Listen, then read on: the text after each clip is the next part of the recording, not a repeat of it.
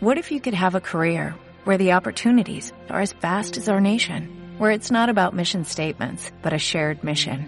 At U.S. Customs and Border Protection, we go beyond to protect more than borders, from ship to shore, air to ground, cities to local communities. CBP agents and officers are keeping people safe. Join U.S. Customs and Border Protection and go beyond for something far greater than yourself. Learn more at cbp.gov/careers.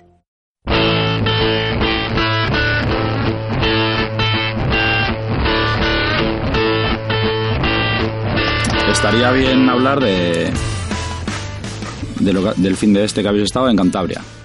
Donde era y todo. Yo como no he estado, tengo que preguntar desde el desconocimiento, claro. ¿Dónde era? ¿Quién lo organizaba? ¿Si era un evento? ¿Si era una carrera? Eso lo organizaba el grupo de DDC Cantabria. Y era básicamente pues una quedada. Una quedada de pilotos de- del País Vasco. Bueno, en principio iba a ser una quedada solo de Cantabria. Lo que pasa que pues un contacto me, me pasó, bueno, en este caso Kanji fue. Me pasó me, me pasó el- bueno, lo de los lo de la quedada que se iba a celebrar y dije, pues hay que ir hay que ir porque... Y me puse a preguntar que cuántos eran, claro, eran 50 personas. Y me imaginé que... ¿Eran 50 ellos? Sí, en DC Cantabria eran. O sea, pues ya son. Sí, yo pensaba que serían menos, la verdad. Y, le pregunté, me, le dije, oye, pues pásame la persona de contacto para hablar con... No un líder, sino alguien que está allí manejando el cotarro. Y me pasaron a 6Q, a 6Q FPV. Y nada, y me puse a ver con él, le pregunté que, que si habían hecho algo parecido, o si era su primera quedada, y me dijeron que sí, que era, que era la primera. Pero luego he visto fotos y estaba brutal.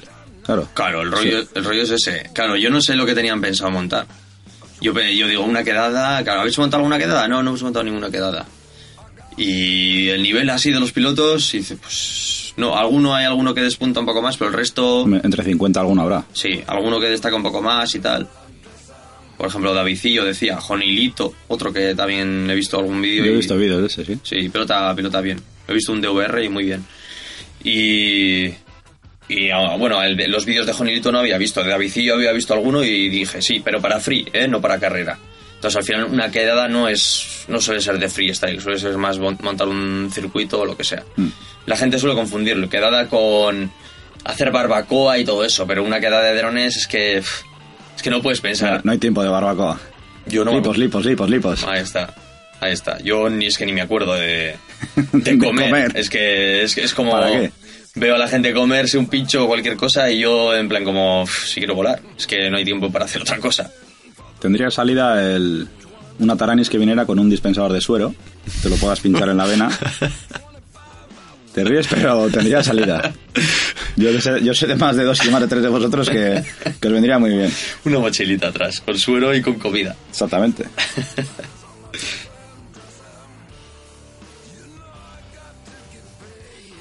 Para entrar en materia, estamos aquí esta tarde eh, Mazin, piloto de drones, y yo mismo, Hocus14, piloto de drones, para hablar de, bueno, en una conversación un poco distendida, de cuánto cuesta empezar en el hobby.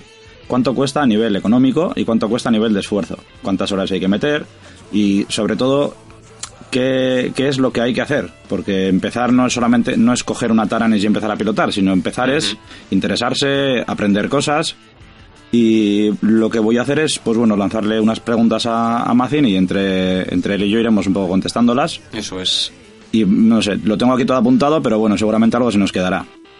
Entonces, eh, poniéndome yo en el, en el caso propio mío, cuando empecé, yo empecé, digamos, enganchado con un colega, que era el que llevaba tiempo ya volando, que estaba, de- él, él había empezado de manera un poco autodidacta y, y bueno, pues él conoció el grupo de Telegram de, de- de drones de carreras. Sí, pero antes de eso, antes, perdóname, antes de que él conociera el grupo de Telegram, ¿cómo él se enteró de la existencia de los drones de carreras? Ahí está la movida. Él vio algún vídeo y pues eso, él es- una persona que es, eh, digamos, eh, apasionado de la electrónica, de las nuevas tecnologías y pues bueno, y, de, y del mundo del hobby del RC.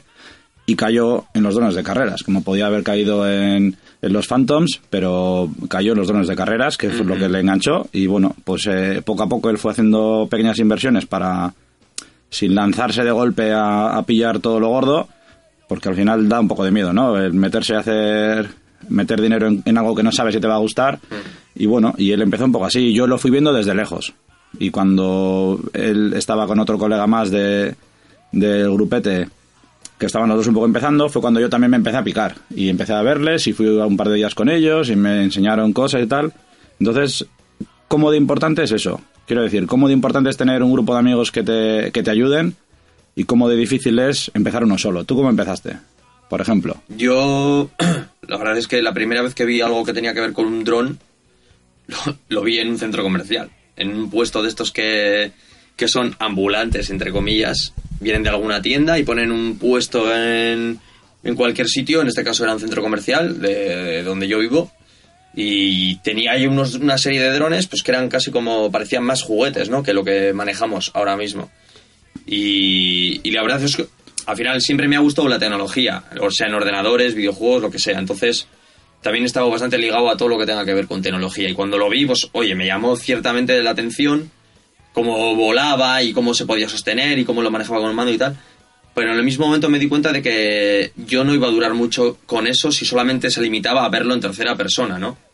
Me parecía mucho. No en vano vi a niños revoloteando alrededor y saltando porque los querían coger y tal. Y no sé, me pareció un- muy más afín a un niño, ¿no? Que a, una, que a un adulto, como podía ser yo. Y, y no me llamó la atención en ese momento. Pero luego eh, yo creo que se quedó la idea en mi cabeza. Y pues bueno, viendo vídeos de YouTube, que es así como empecé. eh, viendo vídeos de YouTube, pues yo qué sé, en, en eso de que YouTube es, es como, como Dios, es muy listo y te saca ahí sugerencias, ¿no? De, de cosas, de tecnología. Y de repente sale ahí un vídeo de, de franceses, de francés en este caso, que salían volando drones entre, pues en el bosque, entre los árboles y tal, entre los tocones, tenían como un circuito hecho, ¿no? No tenían, no tenían un circuito marcado, iban como un poco a su libre albedrío, pero parecían como que seguían un camino. Y, me, pare- y claro, yo lo miraba y no daba crédito, pues, digo, pues el tío estará al lado, ¿no? Y, decía, ¿pero qué está corriendo detrás del dron o cómo es eso? ¿O cómo, de- de qué va el rollo? Y luego ya, claro, terminaba el vídeo y se veía a la persona hablando diciendo que, que pues eso, que utilizaban unas gafas y yo decía, unas gafas, madre mía. Y que utilizaban unas gafas que era como sentirte como un pájaro, ¿no? Lo que se ha dicho siempre, ¿no? Y claro, ahí ya es cuando ya caí, macho. Ya cuando, cuando me terminó de llamar poderosamente la atención, el poder volar con gafas, cuando decían que podías volar. Y no me lo, no me lo creía. La verdad es que no me lo creía. Yo pensaba que no podía ser así, que simplemente era como para llamar la atención. Y empecé a ver vídeos, a empezar a ver vídeos, y el vídeo que me marcó fue un vídeo de Mr. Steel. Un- el, yo le llamo el vídeo de la Torre Amarilla. Un vídeo de YouTube en el que hace un, un pues, para ras de... Sale él en un parking, seguramente igual lo has visto tú también. Seguro que más de uno lo ha visto. Probablemente sí, porque he visto muchos de los vídeos que tiene, pero claro. pues un vídeo antiguo de- del año pasado, que salía él, él en un parking y en su coche apoyado, un coche blanco, como un Seat- como un Ford Escort, Un- un, Ford, un Ford, un Ford Fiesta. esto es un, un Yaris, creo que es el que tiene. No, un- no, perdón, un Honda Civic tiene. algo del estilo, un Honda Civic o tal. Sale apoyado en el capó, levanta el dron del suelo, va por el suelo y se ve el edificio amarillo al fondo y se ve como, como va hacia el edificio y hace un dive y pasa pegado a las, a las estas. Claro, yo me quedaba loquísimo porque pasaba ahí a- al, al pues, a ras de, de la pared, de las ventanas, y decía, no, no me creo, esa velocidad. Digo, no puede. Además, lo primero que pensé fue, esto es lo que ve, con esta calidad, esto es lo que ve. Claro, yo no sabía que llevaba una GoPro encima. Claro, esa es otra. Eh, yo pensaba que esa era la calidad y decía, no me puedo creer que el tío esté viendo esto, a través de las gafas. Claro, luego el tío se acercaba con el dron, da vueltas, y eso me impactó muchísimo. Me impactó muchísimo, independientemente de que luego descubrí que, era, que no se veía la imagen con esa calidad y tal. Pero eso, ese vídeo me marcó. Y yo creo que ese fue el momento en el que dije, yo quiero esto. Quiero esto. Y empecé a mirar más, empecé a mirar más. Luego descubrí ya el... el, el- pues me puse a mirar drones de carreras, tal. Empecé a mirar y resulta que había una página española Ujú. Que era la de pues, la de DDC, dronesdecarreras.com. Y me puse ahí a mirar y se fue un poco, empecé a ver que había más gente con las mismas inquietudes y tal. Claro, porque esto hablamos del año pasado. Eso hablamos del año De pasado. 2016. Hablamos del año pasado, pues eh, yo creo que por junio, una cosa así, más o O menos. sea, que ha pasado un año y algo y las cosas han cambiado, pues eso, total- totalmente. Muchísimo. De, de cuando empezasteis algunos, otros llevaban muchos años, pilotos de cercanos a nosotros llevaban ya 4, 5, 6 años con- con- en el hobby y claro, cuando nos cuentan batallitas de, jo, es que conseguir una lipo antes era imposible, o conseguir unas palas no sé qué, o un... ma-". Y ahora, sin embargo, 20 palas por 6 euros tienes para romper como hago yo y bueno. Ha cambiado mucho todo. No- yo no conocía, o sea, no, no sabía ni lo que era Banggood, ni AliExpress, ni... Maldita sea, ¿por qué, por qué lo conoceríamos? Ya te digo, la espiral de PayPal esa de la muerte, vamos. Maldito, maldito Banggood, maldito PayPal. Pues eh, está claro que una vez que te pones, empezarías a pensar, eh, vale, ¿y qué tengo que comprarme para hacer lo que hace Steel? Exactamente. Porque obviamente una vez, si lo ves es que se puede hacer y si se puede hacer, lo quiero hacer. Claro, si ves a un tío que lo está haciendo, tú quieres hacerlo. Entonces, si eres... eh, quieres hacer eso mismo, pues te preguntas cuál es el precio que tengo que pagar para llegar a, donde, a lo que está haciendo este tío. Claro. Si él puede, yo también. Y ahí, ahí están, hay como dos caminos que veo yo. Si eres una persona súper decidida, sabes que lo quieres, que lo vas a hacer, puedes hacer el, el pegar el paipalazo y decir, vamos a ver si investigo cuáles son los componentes que lleva este, este chico en su, en su dron y qué es lo que lleva y me compro lo mismo. O decir, bueno, voy a, como, como sé que esto tiene un peligro de rotura muy grande, voy a buscar alternativas económicas para... Entonces, ¿Tú por dónde empezaste? ¿Más por el lado de voy a calcar su, su build o, o más por el lado de voy a ser un poco cauto y voy a preguntar a ver qué es lo que tengo que hacer primero? Buah, pues yo creo que no sabía ni, ni cómo lo ni cómo tenía que empezar. O sea, no es más, no sabía ni, ni, ni, ni que había tiendas que se dedicaban a vender piezas de drones ni nada. No sabía cómo enfocarlo. No, no lo sabía. Entonces, eh, digamos que al meterme en esa página, como te digo, eh, empecé a, había gente que llevaba ya un X tiempo ¿no? con el tema de los drones de carreras y orientaban, te ponían una lista de la compra o, o pasos a seguir antes de montarte Sí, un dron. esa tam- también la vi yo y está, la verdad que es un curro que se ha pegado bastante Sí, gente. La verdad es que es una y pasada. estaba yo también cuando empecé existía esa lista de la compra muy actualizada ya la habían actualizado media docena de veces y venían orientaciones muy claras aunque claro eran orientaciones muy claras si yo las veo ahora pero el, el yo de hace seis meses las veía Claro. y, y, Era claro, mucha información. y tenía que preguntar Tenía Era que preguntar oye esto aquí que me pone FC esto qué es Mm. que me tengo que comprar un FC pero no sé para qué vale el FC Sí. y por qué es un F3 o un F4 y, y entonces claro al final pues bueno se era era un poco más lío de lo que yo me esperaba y, y me, y entonces claro al final es preguntar preguntar y, y empezar a empezar a soltar pasta empezar a tomar decisiones yo fui asesorado muy bien asesorado Sí, bueno, antes de todo eso, perdóname, antes de todo eso había una frase que se repetía mucho, que era que te compraras un, un Sima X5. Ah, sí, Antes, correcto. antes, de, antes de montarte Antes nada. de romper nada, O sea, antes de, Sima. antes de la lista de la compra, antes de empezar a pensar que lo que dices tú, que era una FC o que era una, que era una PDB o esos, esas siglas que no tenías ni puñetera idea qué significaba y te volvías loco con tantas SCs, no sé qué, todas esas, esas movidas. Había una frase que se repetía mucho que era, antes de comprarte nada, cómprate un dron de 40 euros para iniciarte. Y, si, te, y si te gusta y ves que te, que te anima y todo eso, ah, sigue adelante y te compras ya un, un dron, te lo compras por piezas. Entonces, eso es lo que hice. Antes, entonces, claro, yo prefería hacerlo así, porque me conozco y soy muy ansias. Yo creo que todos lo somos los que nos dedicamos a esto y, o sea, los, lo que nos. Los que que- volamos. los que y estamos tal. en el hobby, Los que vamos. estamos en el hobby muy metidos y. Y claro, eso es lo que hice. Pues eh, empecé a mirar qué tipos de drones eh, de, de iniciación eh, se recomendaban. Y era ese, como te digo, un Sima X5C. Yo también lo recomiendo, la verdad, mucho Sí, antes que otra cosa. Es, un buen aparato y es que realmente lo que viene siendo el control y, por así decirlo, la, pues bueno, el comportamiento del dron, en el modo estabilizado, claro, Muy es, sencillo. es casi el mismo. O sea, un niño de, de- con pocos años puede manejar un dron de estos que son de juguete, sí, pero son drones al final y el funcionamiento viene a ser el mismo. Lo pueden manejar y de hecho lo hacen y aprenden los, los fundamentos de- del pilotaje, ¿no? Claro. O sea, ¿sabes? un- Y luego ven similitudes cuando cogen uno más grande y se los monta el padre o lo que sea. Sí, porque al final, eso es que el, el- el tener el contacto, o sea, el mando en las manos, pues mm, habituándose a ellos como uno se hace. Es como tocar un instrumento o como muchas otras cosas. Que si lo coges desde pequeño, evidentemente te empapas más rápido porque los niños pequeños son mucho más apasionados y tienen mucha capacidad de aprender. Eso es, eso es. Entonces, eh, sí que es cierto que yo también he pasado, he pasado, y no, bueno, no solamente pasado, sino que de hecho sigo teniendo un par de drones chiquitines, el, el Eachine E010, Ujú.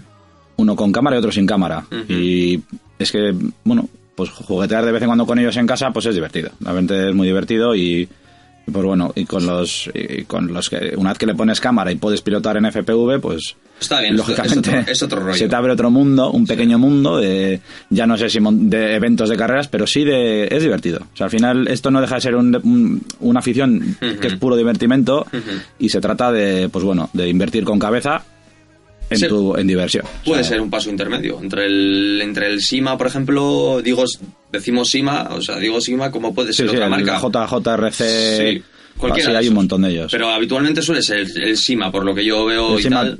En tengo- Amazon lo tienes por 40 euros, por ejemplo. Sí, si lo sí, quieres sí, comprar... Tengo muchos conocidos que tienen el SIMA y no están interesados en drones de carreras, pero sí en, en- en tener un juguetito para echar una risa. Eso de vez en cuando le cargas las pilas por Sí. el puerto USB y venga. También es un es como una como una especie de prueba, ¿no? Como como para descartar a los que verdaderamente les interesa o no les interesa, porque hay, Sí, gente, que se, hay gente que se compra el SIMA y, y se da cuenta de que pues que no le llama la no le llama la atención. Sí, no, que no, no quieren ir más allá. Exactamente, no tiene igual, o tal vez igual es porque no han visto vídeos de YouTube de drones de carreras, igual, ¿sabes? Igual han visto algo, pero no han visto lo suficiente, no ha despertado esa curiosidad, y hay mucha gente que simplemente se compra las cosas sin necesitarlas o sin quererlas verdaderamente. Me compro esto porque es algo nuevo que ha salido y es muy molón, pero luego lo compra, se gasta 40 euros, lo prueba y en dos días está ahí, porque no le apetece cargar las baterías, aunque no cueste nada, las baterías de un SIMA no cuestan sí. a cargarlas y no, no le gusta todo el rollo. Entonces también es como una criba, ¿no? En plan, y hay gente que, claro, ve eso y dice, buf, yo no me conformo solo con esto, como me pasó a mí, como me imagino que te pasaría a ti. Y luego puedes decidir si quieres pasar, si te gusta eso, puedes decidir pasar por el por la parte de un Tiny, por ejemplo, en este caso le pones una cámara, pero claro, eso te implica comprarte unas, Claro, gafas, unas gafas. unas gafas. Claro. Igual te quieres comprar una emisora mejor porque Claro. has comprado el Tiny sin emisora y te vas a comprar ya una emisora un poco más avanzada y, y empiezan a venir las preguntas, ¿me, lo, me gasto cosas. o no me gasto? Y entonces, eh, una vez que hemos pasado esta fase de, del, del dron, digamos, de juguete, que al final sí es un juguete, pero, pero es un juguete que te, que te enseña muchas cosas. Una vez que hemos pasado esa fase y ya hemos, bueno, tenemos, conocemos un poco lo que hay en el mercado, empezamos a comprar partes. Y empezamos a comprar partes y hay que tomar decisiones otra vez. Porque puedes comprarte un frame que tenga batería arriba, de los que se suele llamar que es para freestyle. Ni, ni lo sabes Pero- cuando empiezas. claro. Tú, no, tú no tienes ni idea de esas diferencias. Entonces, tú quieres un, quieres un dron. quieres uno y sabes que, lleva una, sabes que lleva una eh, que lleva una batería. Yo cuando empecé, igual que tú, estoy seguro de que para, o sea, verías Hombre, ahora todo, casi todo el mundo, bueno, casi todo el mundo lleva la batería abajo. Es, muy- es que No, mucha, mucha gente, la mayor parte de la gente. cuando empezábamos hace, hace ese año, ahí se llevaba la batería arriba, siempre. Nadie, nadie llevaba la batería abajo.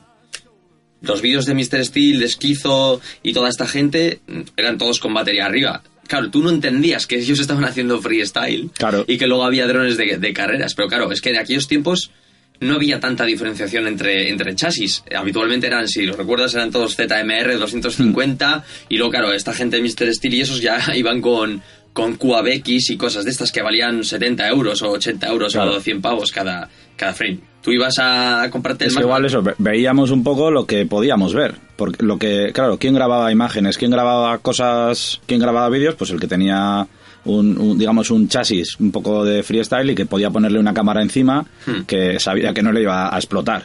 Y, y igual un, un dron de carreras, por, por el funcionamiento, por, la, por el manejo, es más susceptible de que en un castañazo la cámara salga disparada y claro, no es plan de perder 200 euros de una GoPro. ¿Qué vas a saber tú cuando empiezas? No tienes ni idea de, de- de nada, o sea, en absoluto. Es demasiada información.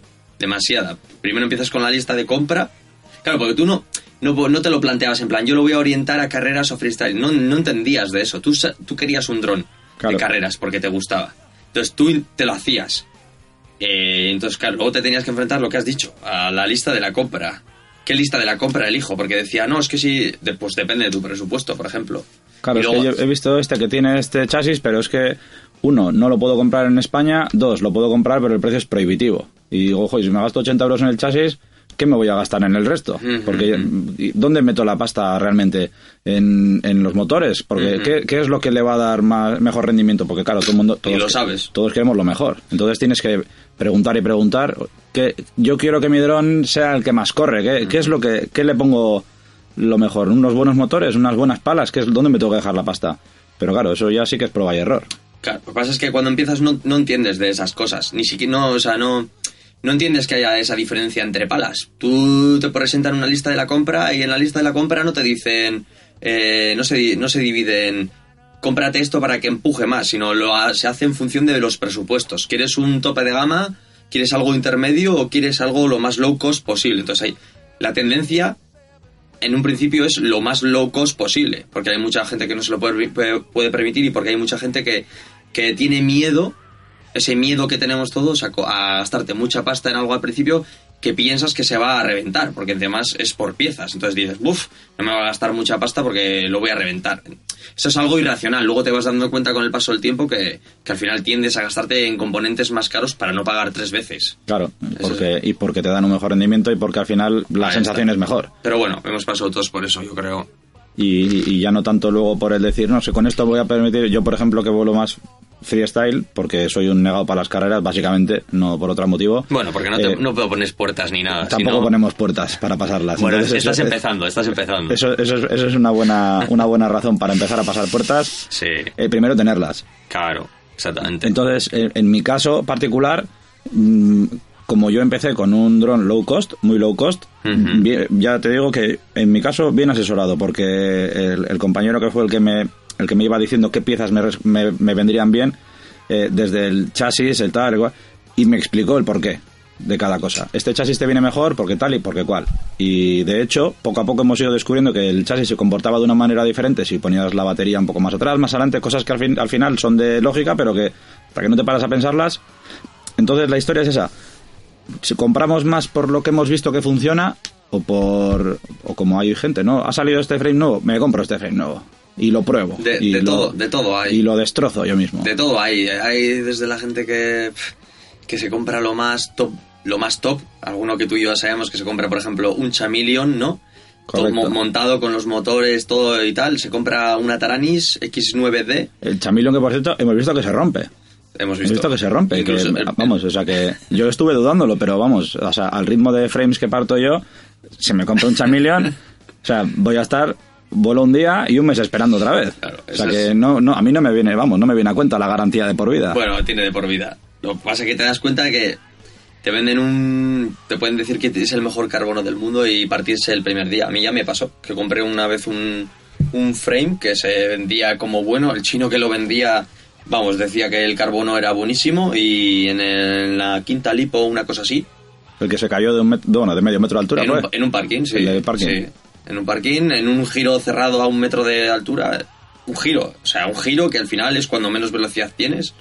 Y empujé igual un poco hacia el suelo y, y partió.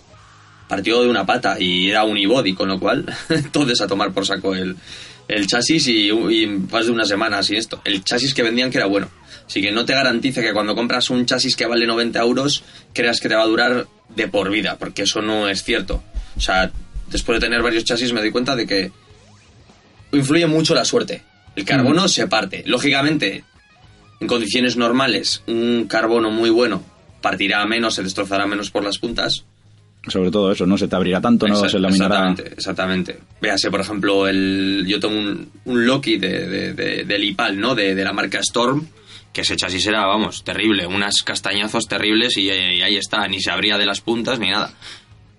Curiosamente, luego te compras un Realac de 12 euros en Banggood y, parece que tú te mueres antes que el chasis, ¿no? Sí, la- es verdad que hay algunos, el Realac, el X200 concretamente es un chasis que, no sé, será que, que la fábrica que lo hace... Porque es macizo. Sí, es que tiene, alguien, algo tienen que tener, porque la, sí, la, la parte de abajo es, bueno, es, digamos, es un unibody, vaya, y, y es de 4 milímetros, creo, si no me equivoco. Bueno, también hay versión de 3, pero es que eso es, vamos, Como una roca. es, es indestructible. Yo, Yo- yo no, no conozco a nadie, no conozco a nadie, si lo pienso bien, que haya partido ese chasis.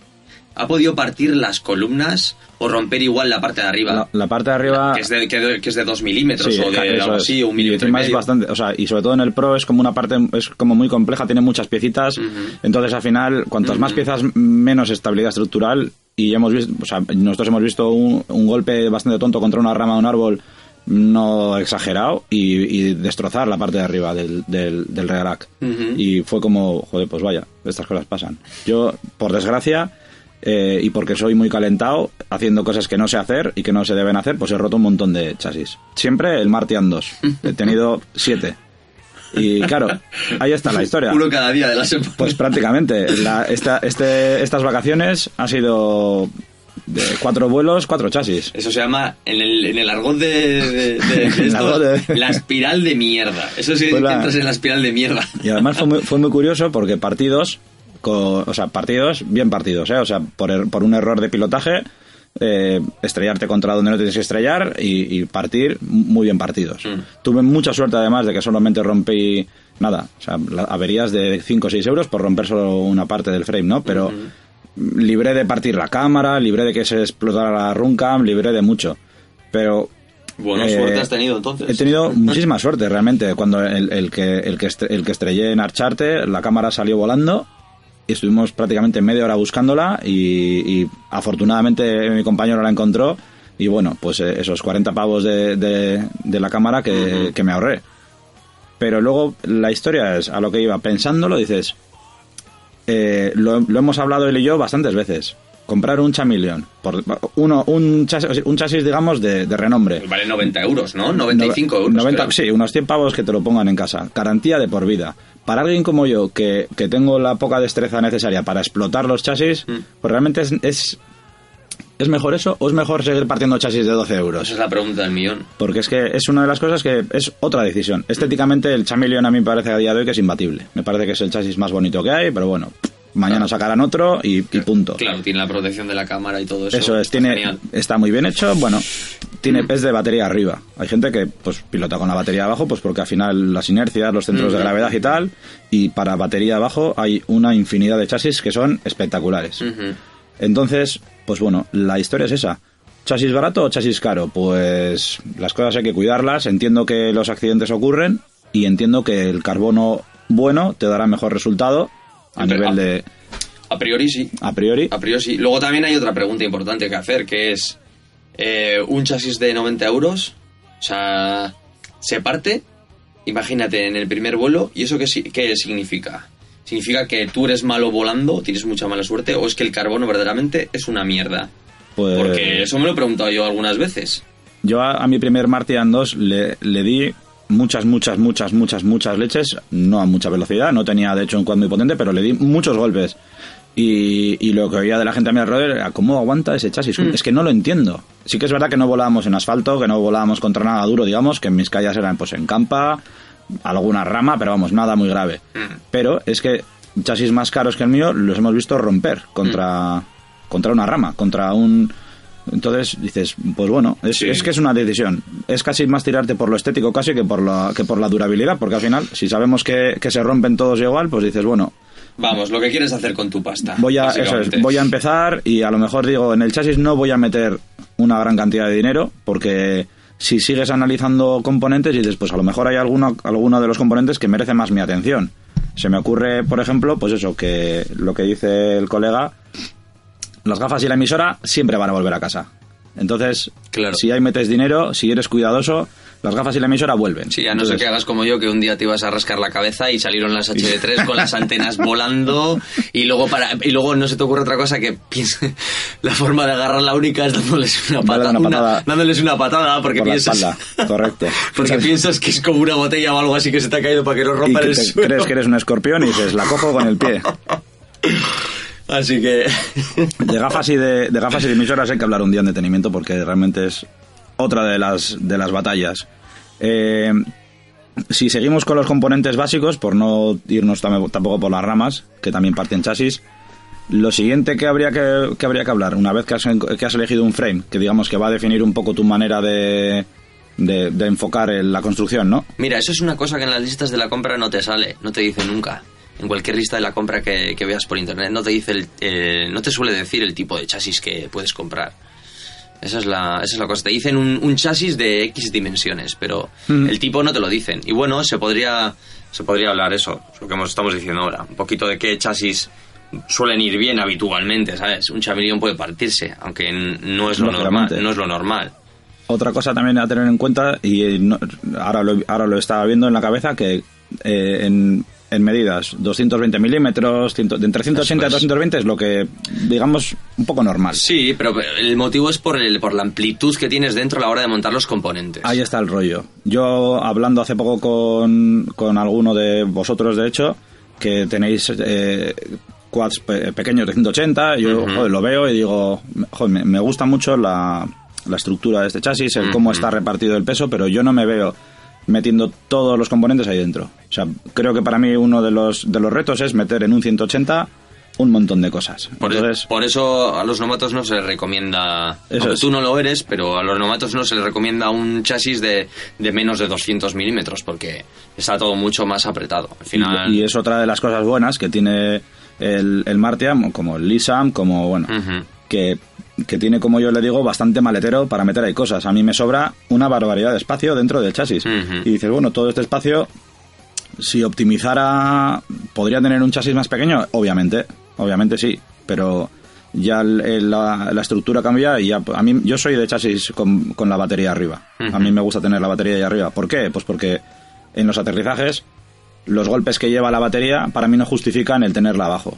Igual estéticamente y por el, y por el asunto de inercias prefiero tener la batería abajo, pero mm, para lo que yo utilizo el, el quad, que es para hacer freestyle, para...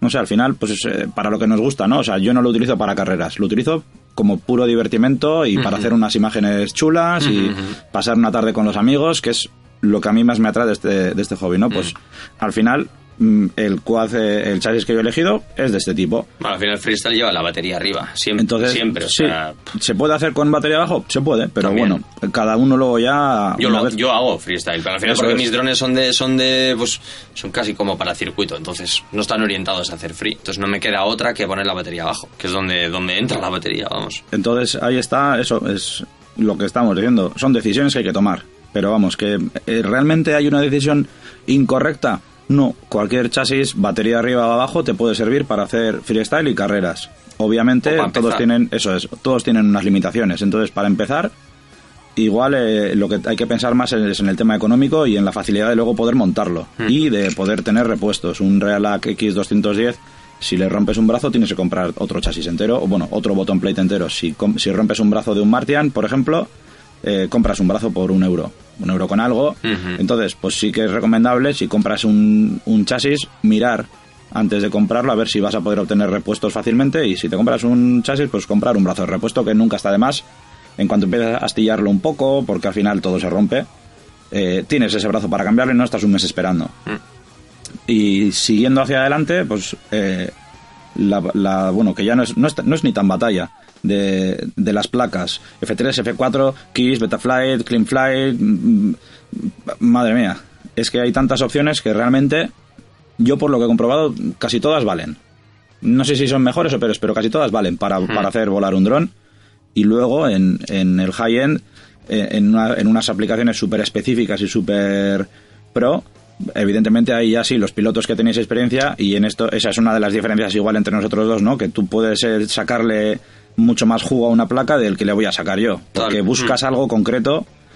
Entonces, Sí, al final son cosillas técnicas más bien, ¿no? Que al fin, como cuando eres novato no te fijas en eso, piensas que to- incluso que todas las placas son iguales, iguales. Si no te dicen que son iguales, tú, tú lo piensas, ¿no? Al final tú te dejas orientar por, por otras personas. Eh, luego, claro, luego vas avanzando en el hobby y te das cuenta de que hay diferencias entre ellas, grandes diferencias. Pero en este caso que a lo que nos atenemos, que es de pues, para alguien novato, sea, al final es comprarse una placa sencilla. Incluso cuando, em- cuando yo empecé no existían las IO, PD, PDB más controladora. Y ahora sí. Y yo me doy cuen- yo por ejemplo las yo utilizo eh, iOS, PDB más controladora. Eh, para mí es la forma más sencilla de montar un dron. Para mí, para mí. Eh, y que además tienen eh, casi todas tienen OSD. Si Está no todas, no, no lo sé si lo tienen todas, pero yo creo que sí. son- Todas las que son all-in-one tienen el, el OSD integrado, que es una ayuda muy buena para no quemar la lipo, para tener cierta información que es útil. Claro, por ejemplo, si hay- nosotros estamos hablando de OSD, pero igual un, un novato no se pregunta, ¿y qué es eso de que están diciendo de un OSD? Es información en la pantalla. Ujú. Información en la pantalla de las gafas. Esa información viene transmitida por, la, por la- esa controladora más PDB. PDB, cuando hablamos de PDB, es placa de distribución de, de corriente, ¿no? Donde, su- donde se sueldan los variadores y todo eso. Donde se distribuye la corriente para, de todas las cosas, de la cámara, del transmisor de vídeo, tal.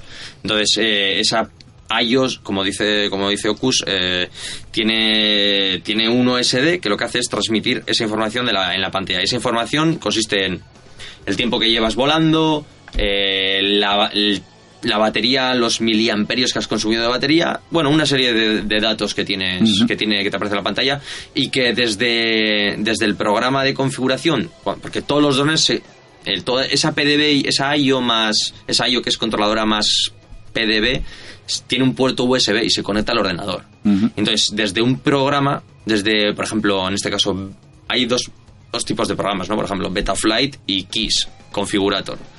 Entonces, desde esos programas de configuración se, se configura todo lo de dron y también se configura lo del OSD, Ujú. si tiene la placa.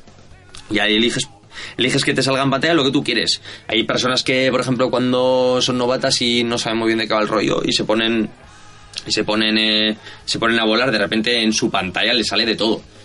Le sale una, le salen las barras del horizonte, horizonte sí. parece, sabes, un mata vieja, sabes, en plan sale ahí para matar pájaros, ahí, es para, para matar cosas, no. igual, pues- es, igual es hasta demasiado. Yo en, en un vídeo de, de Stinger Swarm eh, decía, de- una cosa que joder, me llamó la atención, pero no deja de ser cierta, que es que él no usaba apenas su información en el OSD porque le distraía mucho y que solo tenía un par de cositas y en una esquina porque no, no quería verlo. Y claro, que tenía que elegir el momento concreto para mirar porque le, le hacía desconcentrarse muchísimo. Sí, entonces, más o menos llevaba el tiempo pues un poco instintivamente y en una maniobra en la que podía tener una décima de segundo, digamos, de tiempo libre para hacer tus cosas, pues miraba para allá, ¿no? Y luego yo lo pensaba y decía, jo, yo igual tengo demasiada información, yo llevo, pues yo llevo el voltaje, el consumo de mil amperios, el, el, el- el canal en el que estoy, Ujú. y dices, madre mía. Yo Y- llevo otras cosas solo. Sí, es que realmente a veces menos es más, más, capa- más facilidad para meterte en lo que estás. Por ejemplo, a ver, yo llevo mi nombre porque al final por el tema de los, de los campeonatos, pues está bien, ¿no? Cuando te pinchan el DVR para que otra gente lo vea y tal. Eh, Sí, de hecho, bueno, supongo que será, no, no sé si obligatorio, pero No es obligatorio. recomendable para que por lo menos el que lo vea diga, oh, mira, este es este piloto. no, ¿qué va? Hay, hay, hay pilotos que no llevan nada. En absoluto. Incluso llevan Runcam puesto, ¿no? Que es el OSD de la, de la cámara. Que, se puede, que se puede quitar. Sí, sí, que ni se han molestado, ¿no? No, mano, yo al principio cuando me salía el USD y me, sa- me salía Runcam no tenía ni puñetera idea cómo, cómo Ya, se no, es, quita. no es tan fácil, no es, no es tan fácil quitarlo, pero se La- puede, vamos. o se sea, puede hacer, se- se tiene puede. La, la cámara en este caso tiene, tiene como un mandito, ¿no? Que Sí, se tiene con- su propio configurador de SD Eso o como es, se le llame y es. desde ahí se quita, sí. Eso es, es un mandito con, una, con un cable que se conecta a la cámara a través de un mini jack así blanco y, y ahí pues entras como en el menú de configuración de la cámara y eso lo, lo mueves. Ese de- eso de Runcam o de Foxier que te sale Mm. ahí, puedes quitarlo o cambiarlo, lo que tú quieras. El- los configuradores de, de las controladores de vuelo, Betaflight, Keys, tal, ahí, en este caso, eh, Betaflight, puedes poner tu nombre y quitarlo. Con lo cual tienes como dos, ¿no? A ver, yo al principio cuando no sabía se solapaban. El de la cámara y se solapaba Claro, con se el de- se ponen los dos Y era como, salía ahí Mazin ahí por duplicado y era como, ¿qué es esto? locura. Sí, yo recomiendo, por- yo en mi caso, bueno, recomiendo lo que dices tú de que igual te puede despistar. Eh, yo me di cuenta de que me molestaba demasiada información, no que me, no que me despistara, sino que me molestaba. Eh, digamos como que le quitaba realismo, ¿no? Estás volando y de repente tienes información por todos los lados que es como Vale, yo quiero ser un pájaro, no quiero ser, no quiero ir eh, montado en un F-14. Exactamente, no quiero ir montado en un, en un caza. Eh, entonces yo lo que hago al final me limito a dejar en el medio mi nombre, eh, también porque me gusta ver los vídeos, los, los DVRs y tal que ponga ahí mi nombre, mi nick y lo- el tiempo que llevo volando a la derecha y a la izquierda los miliamperios y ya vale. Ah, bueno, y arriba tengo el RSSI, que es las, la, Sí, la señal, ¿no? la potencia de, de la señal de, de radio que tengo. Si baja mucho, entonces pues, tengo que volver. Habitualmente no baja porque no soy muy freestyler, entonces en un circuito, o sea, si llevas bien el receptor, Sí, raro sería que se raro, pudiera. raro es, raro es. Así que, Bueno, entonces a nivel de placa lo que más o menos es lo aconsejable sería, pues eso, una all-in-one. Ahora mismo sí. No son caras, además. Son fáciles. Son fáciles de... Son fáciles de, de instalar y yo creo que le facilitan la vida a un novato. Más que tener separado la controladora y la PDB, ¿no? Que ya son muchas más cosas que soldar, muchos más... Joder, es que yo recuerdo, cuando soldaba la PDB con la controladora, era una liada increíble. Y, menos, y una cosa que tiene menos posibilidad de fallo, porque un cable conectado en el sitio incorrecto, pues te Mm. puede hacer una... Pues la fumata blanca maldita que te tira la placa a la basura directamente. Sí, o simplemente las cuando está dividido la, PD la PDB con la controladora, hay que la controladora de vuelo hay que alimentarla con 5 voltios que salen de la PDB. Si, si el cable posi- el cable positivo de, de, de esto se suelta por lo que sea, se, se desestaña o se desuelda, Ya, adiós. Agur se ha quedado... Adiós. Se queda sin cerebro y, y el dron pues se va al suelo. Claro, es como Desde donde esté. no sé, yo lo veo lo veo más complejo. Sí que es cierto que en, el, en los top de los bueno, el top o, no- o en los no top sí que hay gente que lo lleva, pero la tendencia es aligerar aligerar peso y como la tendencia es aligerar peso, el tener una PDB y una controladora de vuelo por separado añade peso. Entonces, yo, vamos, yo es que estoy enamorado de la Sayo. Llevo dos últimamente y he comprado otra tercera y seguiré así, seguramente. Yo tengo dos de la dos de IS y la única pega que tengo es que los pads de señal de los SCs Mm. son diminutos. Sí, eso son es verdad. demasiado pequeños y están en un sitio demasiado Sí. conflictivo. Entonces, yo es la única pega que le veo. Por lo demás, me parece una placa que es estupenda. Pero bueno- Y, y es, y es económica, porque al final, de lo que se trata es de que tengas una placa de, de calidad y, y que tenga, pues eso, todo lo que necesitas. Y veintipico pavos no llega a 30 euros lo que vale. Sí, unos 29 euros con algún descuentillo de, Sí, Banggood. de Banggood, que eso, que, que el, el famoso Toy Show este de los 8, del 8%, Hmm. pues eh, yo desde luego a día de hoy llevo esa y llevo esa porque cuando salió de oferta me la pillé y me pareció que era una buena placa. Sigo diciendo que lo de los pads es una... Hay muchas, ¿eh? Hoy es mismo una- he estado sí. mirando, he estado, buah, estaba- me en internet y empezado a mirar PDBs. No tiene por qué ser la DIS. Yo, No, por no, ejemplo, yo, yo llevo una DIS F4, por ejemplo, en dos drones. Pero bueno, yo entre los que entre los top no he oído a nadie decir eh, que le da en lado, además que lleva un, un giroscopio muy bueno, que es el es el MPU 6000, que es el que no da no da fallos en las última en la última versión de Betafly. Que no hace el rol de la muerte. Eh, no, el rol de la muerte no, ahora, ahora es el, el hacia la luna o me voy a la luna o algo así. Sí, que lo que hace es eh, se le va la olla a la, a la, a la, esta, la controladora, al giroscopio em- y tira de yau y se va al infinito.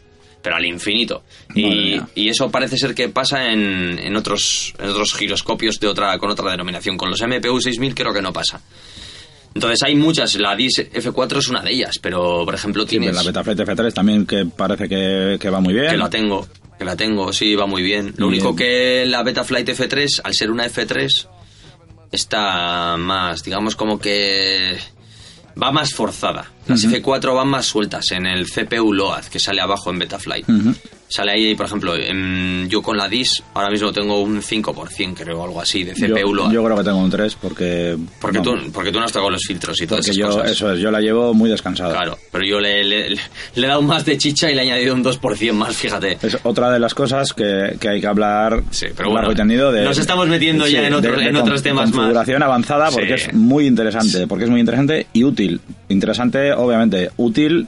Eso sí nos interesa, que sea útil porque todo lo que sea para avanzar, bien, bien recibido será. Doctor Divago, ¿no? En plan que Doctor empezamos a hablar de PDBs y... Madre mía. y nos, nos desviamos del tema. Sí, eso, pues eso. Si nos remitimos a lo que sería alguien que está empezando, pues una... Una IO es aconsejable. Yo, la, yo lo aconsejo, más que separarlo. Y, y- y con los SCs igual, porque ahora que hay, antes hemos estado hablando de ello antes de empezar a grabar, el, eh, hay muy buenos All-in-One también, o los 4 en 1, más que All-in-One es 4 en 1, los SCs de Race Star y, bueno, de Race Star y de varias marcas más. sí, aquí entraríamos en... De ahí ese también tienen eh, los 4 en 1, Kiss también tienen los 4 en 1, Ujú. hay de unos cuantos. Entonces, mm, como montaje es más sencillo. De cara a nosotros también, De- al que somos un poquito ya tenemos más nivel, pero para un, yo creo que para un novato es más fácil colocar cuatro, ¿eh? Es más tedioso porque son más cables, pero para yo creo que es más fácil. Porque al final son cuatro cables, pero es que en los cuatro variados es igual. Pero si te fijas en un 4 en 1, Sí, O ahí- sea, hay cables de, de varios, de, o sea, ya no de, de iba a decir de diferentes colores, sino que hay, ya empiezas a, a que saquen 5 voltios de uno, luego hay otro PEC de 12 voltios, y, no y el novato no va a saber para qué narices, se, dónde se conectan. es, es como, como raro, incluso yo que no he puesto todavía nunca un 4 en 1, ¿sabes? Lo miro y tengo que pensar a ver qué es, para qué salen, de dónde salen esos cables. Entonces yo si es para, si es como facilidad de, algo que sea fácil de montar, eh, yo recomendaría, no recomendaría 4 en 1, recomendaría eh, variadores individuales. Eh, para alguien más de más pro y así sí que recomendaría lo otro, porque quita, quitas peso, claro está. Un variador igual pesa entre 5 y 9 gramos y ya por, imagínate, 7 gramos por 4, 28 y un 4 en 1 son 12 gramos, una cosa así, ¿sabes? O 10 gramos. Y a lo tontos que son gramos que suman y suman Claro, y suman pero- y, y cuando nos ponemos a hacer luego la resta al final Ya. le hemos quitado al, al cuadro 50, 60, 70 gramos Claro, que eso ya es una barbaridad. es, pero bueno, eso es al final para alguien más pro que está pensando ya en configuraciones más ligeras o más o de más peso, ¿no? Pero para un novato al final lo que piensas es en que le cueste el menor dinero posible y que le que, y que le, que le sea lo más fácil de montar. Verdaderamente, Y, una de las claro, en los SCs ahí hay otra otra aventura que es hay SCs de muchos precios y dices cuáles me compro porque y si lo rompo, hombre, romper un SC es eso se rompen o se queman, como queramos decirlo, pero no es tan fácil como, como otras cosas, porque desde lo personal yo no he roto un SC ninguno todavía.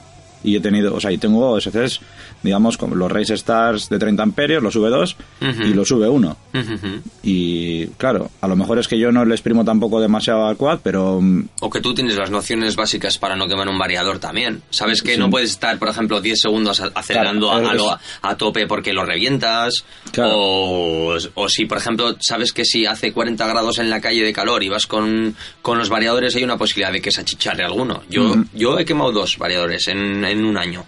Y fue, y fue por eso. Porque iba con variadores de 20 amperios, con motores medianamente potentes, en un chasis de 185 milímetros, con palas de, de mucho paso. Y hacía un día de esos de Madrid de 40 grados y en un no, campeonato que y los... todas las, las circunstancias favorables para, Claro, que, para no, que algo saliera no, mal. no lo esperaba y los, y los fíjate, había, he tenido muchos variadores y de todo y nunca había quemado uno y quemé dos, pero además del tirón, pumba, se quemaron los dos y fue por, porque se dio todos esos factores malos, mucho paso con motores ciertamente potentes, con mucho calor y, y tralla, entonces, pam, se quemaron. En principio lo que, estoy de acuerdo contigo, cuesta eh, estropear un variador, puede ser por un golpe, Sí, por, por golpe es casi más, más frecuente. Entonces, eh, lo que a mí me aconsejaron al principio, pon el variador, ponle un poco de cinta doble cara para asegurarlo encima del brazo y tal, un trozo de pala encima Eso es, y es. unas vueltas de cinta aislante, pues dejarlo Eso tapado, es. digamos, para que no entre mierda, porque es. al final, como casi siempre andaba por hierba y demás, pues todo lo que pueda entrar que esté un poco húmedo, al final el fallo está donde menos te lo esperas. Y, Y no poner bridas encima del variador ya que estás. Porque a ver si va a hacer presión la brida y, Exactamente. y agarra y hace presión en los bordes o cualquier cosa y es mejor que no. Sí, por- y eso, y cuando está haciendo presión, cuando se calienta, yo tuve bridas puestos ¿eh? durante un tiempo, hasta que me di cuenta de que, claro, eso coge temperatura y si tienes algo que está forzando a los componentes, en Mm. cuanto el componente tiene temperatura suficiente, se suelta, Mm. porque son componentes muy pequeñitos y, y lo quité, las quité y bueno, porque no me hacían falta para nada, o sea, entonces las quité y Eso sin ellas y todo bien. Entonces, en cuanto a SCs, pues bueno, lo que parece que que podría funcionar mejor es eh, comprar unos SCs, unos SCs dimensionados para, para los motores que vamos a llevar. A día de hoy, 30 amperios está bien. Vein- con 20 amperios se puede pilotar sin ningún problema. eh, pero sí que fueran, pues bueno, de una cierta calidad. Hmm. No, mm, Sí, además, que por precio ahora mismo compensa, te compras unos, este caso estamos hablando de Racer Star, que pueden ser otras marcas, pero los Racer Star que están haciendo ahora son muy buenos. Sí, 8 euros, eh, no, 7 con algo hemos visto esta mañana, que ha pasado alguien en el grupo la oferta. Pues 7 por 4, 28 euros por unos variadores, está guay, porque yo los últimos que compré, los 4 me costaron 35, no llegó a 40 euros, esos mismos, los, los Race Stars de 30 amperios, V2. Eso es. Y que sean V2, a ser posible, que los, los V1 debían de tener problemas, no debían de ser tan fiables. Debían de dar más problemas y tal. Y los V2, eh, el tema es que Racer Star, ahora mismo no, no lo tengo claro, pero Racer Star, Racer Star parece ser como que, que le ha... le ha debido de pagar a la marca a Sunrise, que es Cicada. O sea, que es- no sé si es lo mismo, o Sunrise es Cicada, o Sunrise hace unos variadores que son Cicada o algo así, ¿no? Pero que tienen que ver uno con el otro. Y claro, si tú abres los variadores de, de Razer Star, los V2, y abres un Cicada, son exactamente iguales. No es que sea, no es que sea una, al final, Cicada que es chino. Los Razer Star son los mismos variadores, solo que con otra marca. Sa- volvemos a Saturn MediaMark, es lo mismo pero con diferente color. Pues esto es igual, solo que en este caso Razer Star los saca más baratos. Claro, lo que no sabemos es si el- realmente el trabajador que monta los, los variadores Race Star también está montando los Cicada. Y los lunes y martes monta unos y los miércoles y jueves monta otros. Seguro. No lo sabemos, pero probablemente podría ser. Yo, le, yo, yo le oía, yo los- lo leía en los foros que los pros, o sea, gente que pilotaba muy bien y todo eso, campeonato y todo eso, hablaba de que eran cicada. Entonces yo cuando leía eso decía, es que estos variadores son muy buenos. Y no en vano está comprobado, hay muchísimas ventas de esos variadores y la gente que los tiene, que los usan, alaban esos variadores porque van muy bien y son muy baratos. Así que compra 100% recomendada para un, para un novato. Yo con, con- ahora me estoy acordando con los Race Star, yo eso, en uno de los quads tengo los V2 y en otro tengo los V1. Y eh, la diferencia que, que yo, que yo he notado es que lo- el quad que llevo, los V1, eh, solo puedo poner en protocolo multishot. Ujú. Si pongo, si intento poner de shot 600, por ejemplo, eh, no responden bien los variadores. No responden bien y cuando armas el quad eh, se comportan de una manera extraña. Hacen, oscilan y hacen una vibración muy, muy rara. Entonces, cuando nos pasó eso, pusimos multishot, Mm. perfecto. Ningún fallo eh, y hace, funciona perfecto. Entonces, esos variadores los compré por 5 euros cada uno en una oferta que salió eh, en uno de los grupos de Telegram y vamos, o sea, a día de hoy encantado con ellos. Es un quad que además lo he estrellado bastantes veces y, y le he partido cosas y ahí siguen los variadores y van perfectos. Entonces sí, que hay diferencias entre los SCs. Eh, ¿Cuáles? Pues bueno, esa es una de ellas, el protocolo que se puede utilizar. Y, eh, Peso, tamaño, al final. Exactamente. Cosas que, no, cosas que no preocupan a un novato. Sí. Un peso, el tamaño, eso le da igual. Sí, realmente mientras que los podamos vengan estén fácil para soldar y demás, Eso es. no hay no hay mayor preocupación. Baratos y funcionales. Eso es lo que eso es lo que necesita un, un novato. Unos variadores que estén medianamente actualizados y que sean baratos Sí, y que y, de- funcionen. y como de 20 amperios para arriba. Eso es. No, eso es. no hace falta que sean de 40 o de 35, No. pero bueno. No, porque no va, no va con, no se le va a recomendar ni se va a comprar unos Claro. motores muy potentes, a no ser que sea alguien que le guste gastar la pasta. eso, ¿qué motores vas a comprar a día de hoy para que con unas palas de paso normal te coman Claro, pues, es- 100 120 amperios eh, en, en un tirón? Esa es la siguiente cuestión. Los motores. ¿Qué, motores comprar? Acordes a esos variadores que, que estás que estás comprando. Sí, porque y los motores sí que hay que tener un poco más de ojo porque los motores sí se parten y las campanas se doblan y eso si compras unos motores caros los accidentes son caros. Si compras barato, o sea, el motor está más expuesto, digamos, que la placa, por ejemplo. En un accidente de frontal eh, se va a llevar el, el golpe del quad, pues eso, igual en una esquina de una pata, en el morro, Mm. según te- contra lo que se dé. Pero casi siempre comen golpe las palas y por ende los motores y doblar un motor, pues bueno, ya te puede, te puede indicar que lo vas a tener que cambiar. Entonces ahí volvemos a lo mismo, alternativa barata o alternativa buena. Yo recomendaría una alternativa una alternativa barata. Y volvemos otra vez al, al tema de Razer Star, que parece Ujú. que es el que tiene tanto, tanto éxito. Eh, es que no, yo no recomiendo. A ver, yo, yo me compré Emax RS hace un año. Emax RS 2205, 2300 KV, que eran unos motores. pues eran unos motores acojonantes en su momento. Pepino. O sea, eran los motores de lo que más tiraban, de lo que más tiraban y pues así valían, ¿no? Y tal. Yo no sé si existía la marca Razer Star siquiera cuando yo empecé. Pero bueno, ahora mismo yo sí tengo que recomendar a alguien.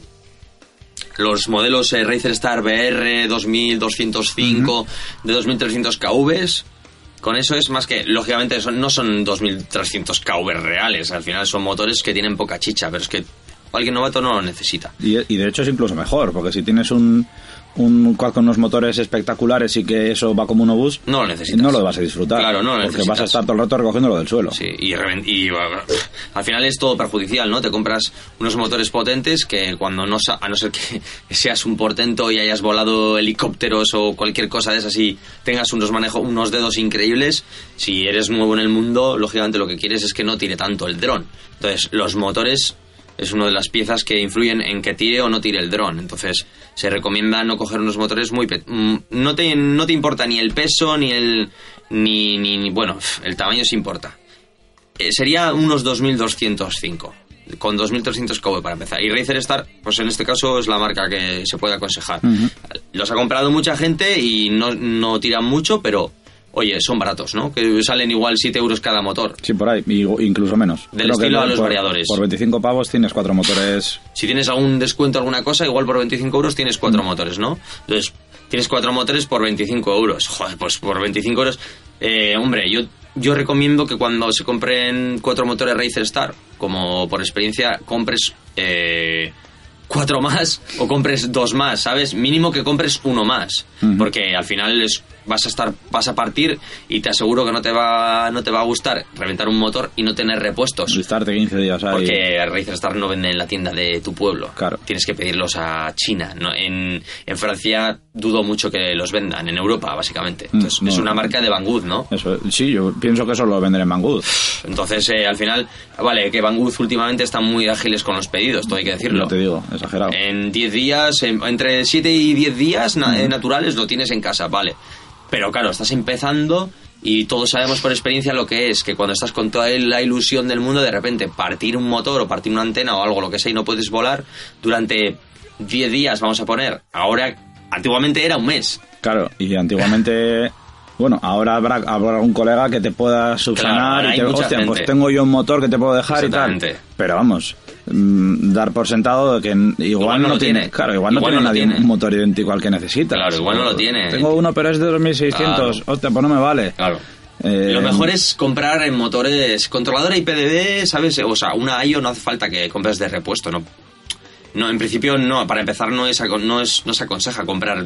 A ver, sí se aconseja comprar por duplicado todo, pero en la PDB y la controladora tampoco es tan importante cuando estás empezando, porque al final no es lo que, lo que va a recibir los golpes, van a ser las, los motores. Entonces, la- yo hélices, tal. creo que la PDB, o sea, todo lo que sea de soldar hay que procurar soldarlo bien, con calma, con tranquilidad. Sí, sí, tómate tu tiempo y que quede, que re- quede, quede bien. revisándolo bien, que las soldaduras queden bien, no como las mías, eh, eh, y luego, pues si es posible, encima de las soldaduras echarle igual un poco de termofusible para algu- en algunos sitios, bueno, eso ya es cosa de Es- cada es, uno. casi otro tema también, el del cuidado con el que vas a soldar la placa por primera vez. Eso es. Hay, hay aberraciones de, de soldaduras. Y no, que- no cuesta nada verse un vídeo de soldadura, por ejemplo. Hay muchos vídeos de los que los que ponen este el- hay un, un vídeo que es, bueno, habrá más, ¿eh? Yo el que he visto es el de Steel, que hace una, una build desde cero y más o menos se ve cómo suelda. Ledrip también tiene un vídeo muy chulo que, mm, que enseña un poco cómo se suelda. Hay infinitos, o sea, he hecho esos dos, pero vamos, no es que me caigan bien ni mucho menos, sino que son los que he visto y, y lo ha- son vídeos grabados con mucha calidad y se ve bien el, el cómo hacen la soldadura.